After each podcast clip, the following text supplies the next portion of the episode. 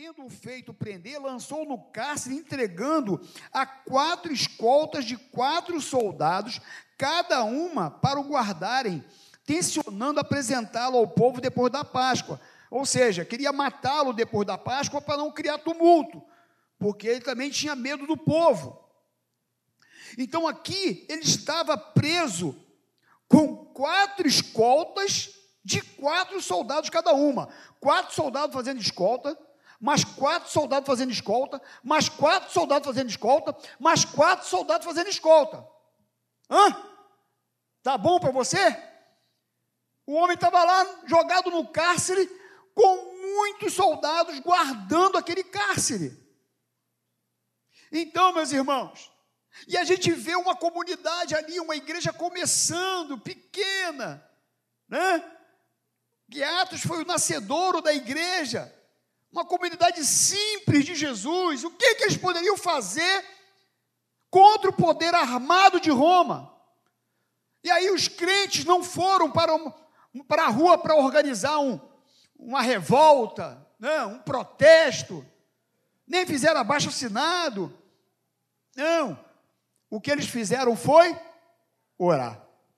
E meus irmãos, eles buscaram a Deus, buscaram o soberano, o Senhor do universo. Eles criam que a oração era o caminho para receberem aquilo que eles precisavam, que era a libertação de Pedro. E tem um sujeito chamado Thomas Watson, que ele diz o seguinte: o anjo chamou Pedro na prisão, mas foi a oração que foi buscar o anjo. Ah, isso é bom, né? Hã? O anjo chamou Pedro na prisão, mas foi o, a oração que foi buscar o anjo. Porque o texto diz que Pedro estava guardado com essas escoltas. E Herodes queria apresentá-lo naquela mesma noite. Pedro, então, e eu acho assim algumas coisas interessantes aqui quando a gente lê, meus irmãos, porque quando a gente olha para a atitude de alguns homens de Deus, a gente fica olhando e a gente fica tendo-os como referência, e devemos ter mesmo, pelo seu comportamento diante de algumas dificuldades, né? Porque você ora, olha para Paulo e Silas, e é essa mensagem que a gente vai pregar domingo de manhã, Atos capítulo 16, a gente vai pregar domingo de manhã, Atos capítulo 16. Mas você falou de Paulo e Silas, né? Porque Paulo e Silas estavam fazendo o quê quando estavam presos? Cantando hinos, adorando. Impressionante, né, meus irmãos? E aqui, quando a gente lê o texto, diz que Pedro dormia entre dois soldados acorrentados com duas cadeias, sentinelas à porta guardavam o caso. O sujeito estava preso, acorrentado, e ele estava dormindo. Rapaz, às vezes eu perco o sono por muito menos. Acordei cinco horas. Aí fui lá, que é no meu quarto mesmo, ele foi pertinho. Enquanto eu fui, que eu voltei para a cama, já era. Rapaz, e eu comecei a lembrar do negocinho que, que eu tinha que resolver naquele dia, um probleminha ali, veio outro aqui, e eu queria dormir, e eu mexi para cá, assim, de ladinho, assim, naquele jeitinho que você gosta, até esse jeito aqui eu vou dormir, peraí, tá quietinho. Eu não dormi mais, cinco horas, seis horas, eu falei, eu vou levantar sete, sete e e o camarada aqui diz que ele dormia entre os dois soldados acorrentados com duas cadeias e sentinelas à porta guardavam o cárcere e o homem dormia. Isso, meus irmãos, mostra que Pedro ele confiava em Deus. Sabia? Isso é uma atitude de quem confia em Deus. Eu vim com a minha esposa agora, a gente conversando no carro, não foi, Cida? E a gente veio conversando, foi, aí começou uma situação, eu falei, calma, Cida. Confia em Jesus. Confia em Deus. Ela olhou assim para mim, tipo assim, É mesmo, né? Tipo assim, eu sentia o teu olharzinho assim, falou assim, é mesmo? Tem hora que a gente esquece, né? Fica uma preocupação e, e, e não descansa. E não, e não crê de verdade. E não confia de verdade. Você que chegou hoje aqui com seu coraçãozinho aí, preocupado com amanhã. Oh, descansa o teu coração. Aquieta a tua alma. Olha a situação que Pedro estava. Acorrentado entre dois soldados com vários sentinelas. Ia ser morto no outro dia. E ele dormia. Então, ouça a palavra de Deus que o Espírito Santo quer ministrar o nosso coração nessa noite. Aquieta a tua alma. Aquieta o teu coração. E aí diz o texto aqui, meus irmãos, que Pedro dormia, e no versículo número 7 diz que, porém, sobreveio um anjo do Senhor. O anjo do Senhor veio até Pedro. E, e sabe, meus irmãos, eu creio nesse negócio que os anjos do Senhor acampam ao nosso redor. É Bíblia. Não, não, a gente não faz culto a anjo.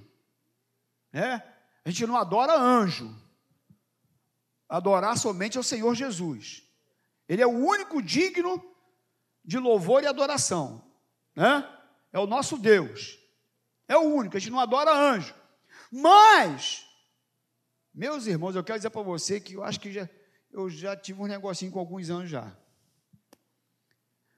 Já aconteceu com você? De você estar num problemaço, aparecer uma pessoa que não sabe da onde ela surgiu? Já! E aí depois tu procura, já foi. Nunca mais tu vê. Aí tu fala, rapaz, aquilo ali foi um anjo. Tu já falou isso? Foi um anjo de Deus que apareceu na minha vida. Não vou nem falar nada. E diz então que sobreveio um anjo do Senhor. E naquela prisão escura, diz que uma luz iluminou a prisão. Imagina você dentro de um cárcere frio, escuro, sabendo que você iria morrer no outro dia, com muitas escoltas, você acorrentado, algemado, preso, sem perspectiva nenhuma. Ali não havia, meus irmãos, não tinha olhar humano não havia possibilidade alguma de Pedro fugir daquele lugar. Tinha? Nenhuma. Quatro escoltas. Ele ainda acorrentado com outro, no meio de dois soldados. Não tinha. Era a morte certa. Mas diz que um anjo do Senhor apareceu. E diz que naquela prisão escura, diz que uma luz iluminou. Muitas vezes está tudo escuro aqui dentro. Às vezes você está vivendo um negócio, meus irmãos, que o negócio está preto, negro, está escuro, trevas. E aí então, diz que uma luz ilumina, iluminou aquele lugar. E diz então que o anjo tocando ele, o lado de Pedro, desperta ele dizendo: o homem estava dormindo mesmo, pô. O, anjo, o anjo apareceu, a luz iluminou, e o camarada estava no sono profundo. E espiritualmente, às vezes, nós estamos assim mesmo, sabia? Você já está entregue mesmo, né? já está lá. Vamos dormir. E o anjo então ilumina, aliás, chega uma luz ilumina, e o anjo então toca ele, e acorda, desperta Pedro, e diz para ele: levanta-te depressa. Fica em pé, acorda. E as cadeias caíram-lhe das mãos. Imagina a cena, né? Pedro preso, dormindo, ia morrer, ser morto, e agora o anjo aparece, traz luz para aquele lugar, ilumina aquele lugar, e agora Pedro é despertado, e ele diz para Pedro: Pedro, se coloca de pé, levanta depressa. Sabe, meus irmãos, eu quero sim contextualizar isso aqui. Eu quero, eu quero trazer um, isso aqui para a nossa vida aqui hoje. Porque talvez você entrou aqui com o seu coração meio que nublado, meio que escuro, meio que meio tudo confuso aí dentro. E a nossa oração nessa noite, assim como aquela igreja orava e diz como diz que a oração foi buscar o anjo e o anjo aparece naquele lugar, que nessa noite a nossa oração feita aqui neste lugar traga também, assim como o anjo chegou e chegou a luz naquele lugar, naquela prisão escura, que da mesma forma a oração feita neste templo, nesse santuário, que possa trazer luz para o teu coração nessa noite. Que você que chegou aqui com o seu coraçãozinho meio que em trevas, meio tudo esquisito aí dentro, que essa luz de Deus possa iluminar a tua alma, possa trazer luz para o teu coração nessa noite, que possa mostrar para você aonde você está, que você não está só. A luz chegou naquela prisão. O anjo tocou em Pedro e falou para ele: acorda, fique em pé, se levanta. se levanta, se coloca de pé. E diz que então as cadeias caíram-lhe das mãos. Olha só que coisa tremenda. Olha que coisa fantástica, sobrenatural. As cadeias caíram-lhe das mãos. E disse-lhe o anjo: Coloca a calça, aliás, cinge-te e calça as sandálias, perdão. Cinge-te se veste, calça sandálias, e ele assim o fez. E disse-lhe mais: põe a capa e segue-me. E então, saindo, o seguia, não sabendo que era real. Pedro ainda estava sem entender nada. A ficha, como dizem, a ficha ainda não tinha caído.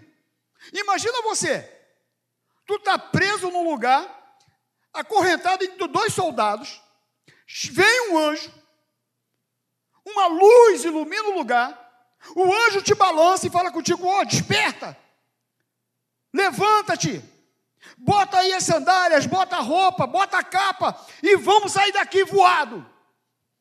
Vamos sair daqui logo. Imagina, tu acordar assim com um anjo te acordando e te tirando da prisão Diz que Pedro ainda estava meio assim, sem entender o que estava acontecendo. E aí, depois, no versículo 10, depois de terem passado a primeira, a segunda sentinela, chegaram ao portão de ferro que dava para a cidade, o qual se lhes abriu automaticamente. Meus irmãos, olha que coisa fantástica. Então, Pedro agora segue o anjo, e eles passam pela primeira sentinela, pela segunda sentinela, chegaram ao portão, tinha um portão de ferro. E diz que o portão de ferro, aqui que foi inventado a primeira vez o portão automático. Foi aqui. Entendeu? Esse portão automático que você conhece? Foi aqui em Atos. Nesse episódio que Deus inventou, usou o anjo para inventar o portão automático. Não, é, nem sei, de repente o anjo estava com um no bolso. Entendeu? Eu sei, Regina, que diz aqui que o portão se abriu automaticamente. Olha aí, você está vendo quanta coisa sobrenatural aconteceu? O anjo aparece, ilumina a prisão, Passa por aqueles guardas todos sem eles enxergarem. Pedro. E tu sabe que eu estava aqui agora falando sobre isso. É, é, eu estava ouvindo o pastor, esqueci o nome dele agora, rapaz. Ele é um missionário, Poliana. Ele é um missionário. Eu vou lembrar depois e vou falar o nome. Se não lembrar hoje, depois eu falo contigo. Mas ele é um missionário que ele já fez trabalhos fantásticos. Ele estava pregando a Marada Tijuca esse dia e eu estava lá ouvindo. Ele, ele, ele vai só em países que é perseguição mesmo daquelas severas.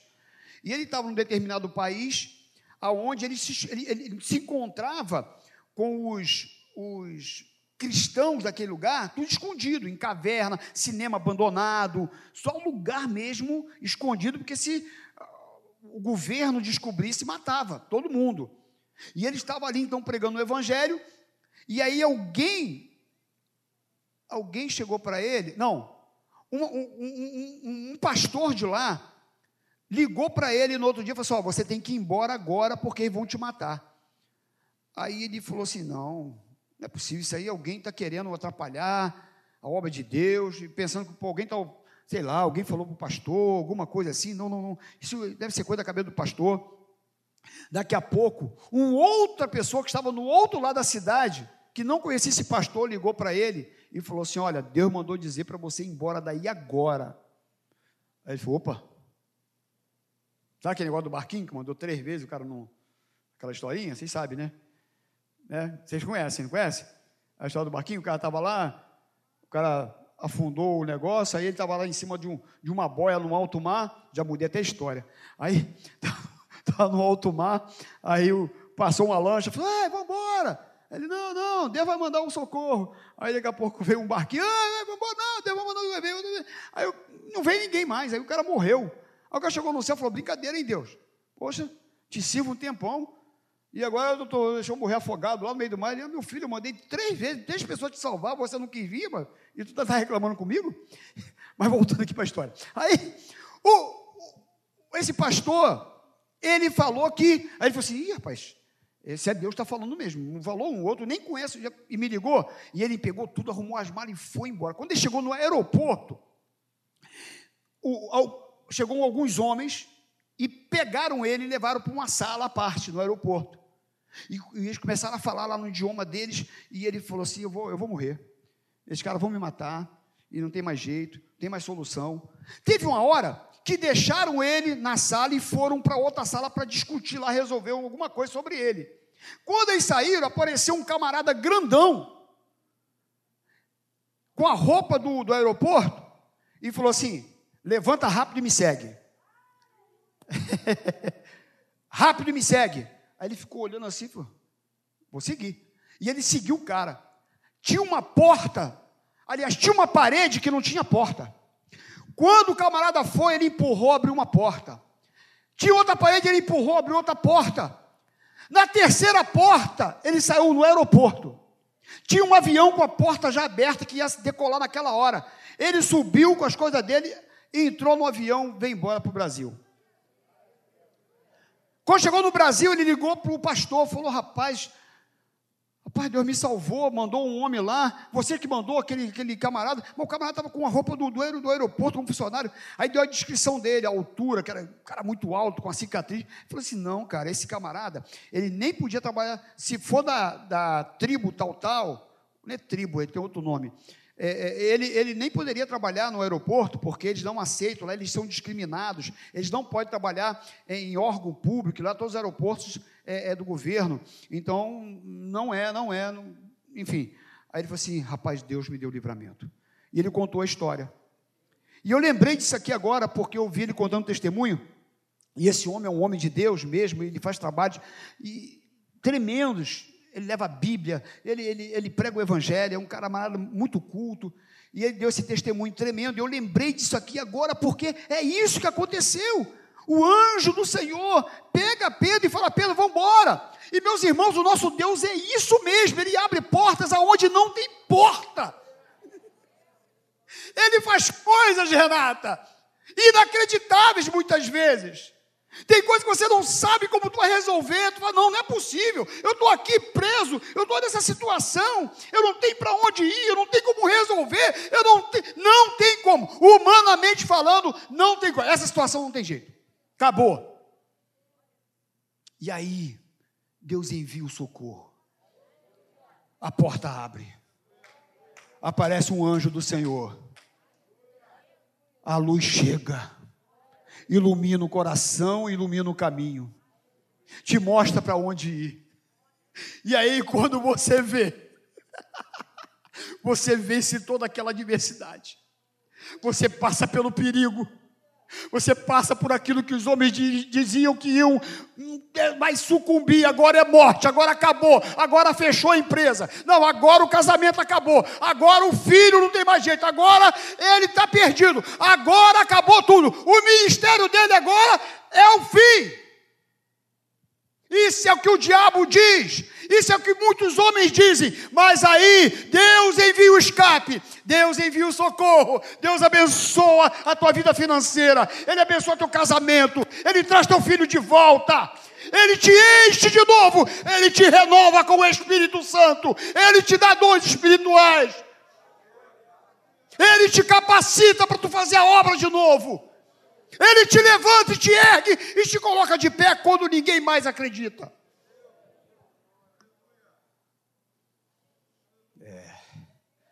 É. Esse é o nosso Deus. Esse é o Deus de Pedro. E aí, meus irmãos, a gente olha para essa cena aqui e a gente percebe que a gente se move no sobrenatural é rompendo em fé. É rompendo em fé, meus irmãos. É a cada dia você rompendo em fé. E aí diz aqui que aquele portão abriu automaticamente. E saíram por uma rua. E logo adiante o anjo se apartou dele. E Pedro, então, caindo em si, disse: Agora sei verdadeiramente que o Senhor enviou o seu anjo e me livrou da mão de Herodes e de toda a expectativa do povo judaico. Sabe, eu creio que você também vai chegar numa hora e você vai falar: realmente eu creio que foi Deus que me abençoou, foi Ele que enviou o socorro, foi Ele que enviou a resposta, foi Ele que mostrou o caminho não tem como negar que foi ele. E agora Pedro esclarece isso dentro da sua cabeça. E Pedro, então, meus irmãos, diz no versículo 12: considerando ele a sua situação, resolveu ir à casa de Maria, mãe de João, cognominado Marcos onde muitas pessoas estavam congregadas e oravam. A primeira coisa que Pedro fez quando saiu da, da prisão foi ir para a igreja. eu vou lá contar meu testemunho, eu vou lá para onde tem gente orando. Estava todo mundo lá na casa de Maria, orando, clamando por Pedro. Estavam lá congregados e oravam. E Pedro então vai para a igreja, vai para lá, fala assim: Eu vou lá.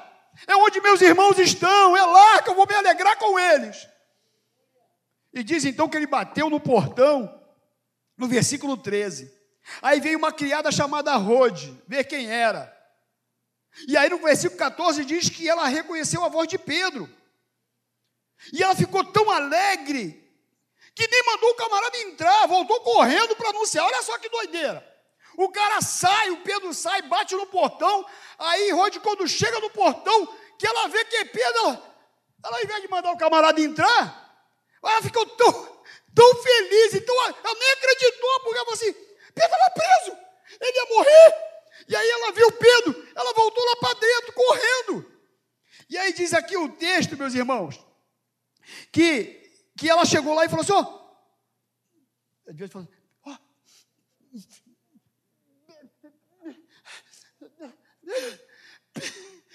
Pedro está lá no portão. E aí diz aqui no versículo de número 15, que eles disseram: Estás louca? Está maluca? E ela persistia em afirmar: Não, Pedro está lá no portão. Aí a pessoa, não, não é possível, você está vendo, é anjo, qualquer coisa. Você, não é, você, você está doida. Eles não acreditaram porque era Pedro. Porque ninguém acreditaria que Pedro poderia ser livre daquela prisão. E sabe, meus irmãos, aquela igreja estava fazendo o quê? Orando pelo quê? Ô oh, Jesus, me perdoa, Senhor, perdoa a gente. Igualzinho. Ai, Jesus. A gente está orando por uma situação. Está orando por uma situação. Está orando pelo filho que está nas drogas. Orando pelo casamento. Orando pela vida financeira. Orando por isso aqui. E aí você vê a situação tão complicada. Que quando aparece a bênção na tua frente. Quando você vê Deus abençoando. Você não acredita. Você não acredita nem na tua oração. Você não, você ora e não crê que Jesus vai responder a tua oração. Como assim? Você está maluca, menina? O que, que você está bebendo? Tu está misturando coca com fanta? É porque crente, às vezes mistura, coca com fanta fica meio. O que está acontecendo? Tu não está tendo juízo, não? E eles estavam lá orando e ela insistiu: Não, mas é Pedro, é Pedro que está aí no portão. E Pedro está lá batendo. Ai, abre aí, gente, abre aí, eu estou aqui, eu fugi da prisão. O pessoal vai me ver, rapaz, vai me pegar de novo. E aí viram-no e ficaram atônitos. Versículo 17, ele, porém, fazendo-lhe sinal com a mão para que se. Não grita, não. Aí contou-lhes como o Senhor o tirara da prisão. E acrescentou: Anunciai isto a Tiago e aos irmãos, e saindo retirou-se para outro lugar. Sendo já dia, houve não pouco alvoroço entre os soldados sobre o que teria acontecido a Pedro. Os soldados ficaram em alvoroço, sem entender nada, e Pedro foi livre da prisão. De uma maneira sobrenatural. E que nessa noite você entenda que você serve um Deus do sobrenatural. Rompendo em fé. É viver no sobrenatural de Deus. É saber que o teu Deus é um Deus do sobrenatural. E mais, hein? Muitas vezes ele usa o natural para fazer o sobrenatural. é, às vezes não é nem anjo que aparece, às vezes é no natural ele realiza o sobrenatural. Então nessa noite saia desse lugar. Permita que essa luz ilumine o teu coração nessa noite. Seu coração chegou aqui escuro. A luz do Espírito Santo está iluminando esse lugar.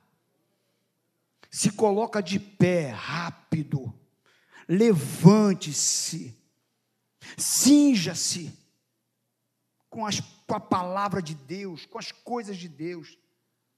E saia desse lugar. Rompa. Viva o que Deus tem para você Confie, creia.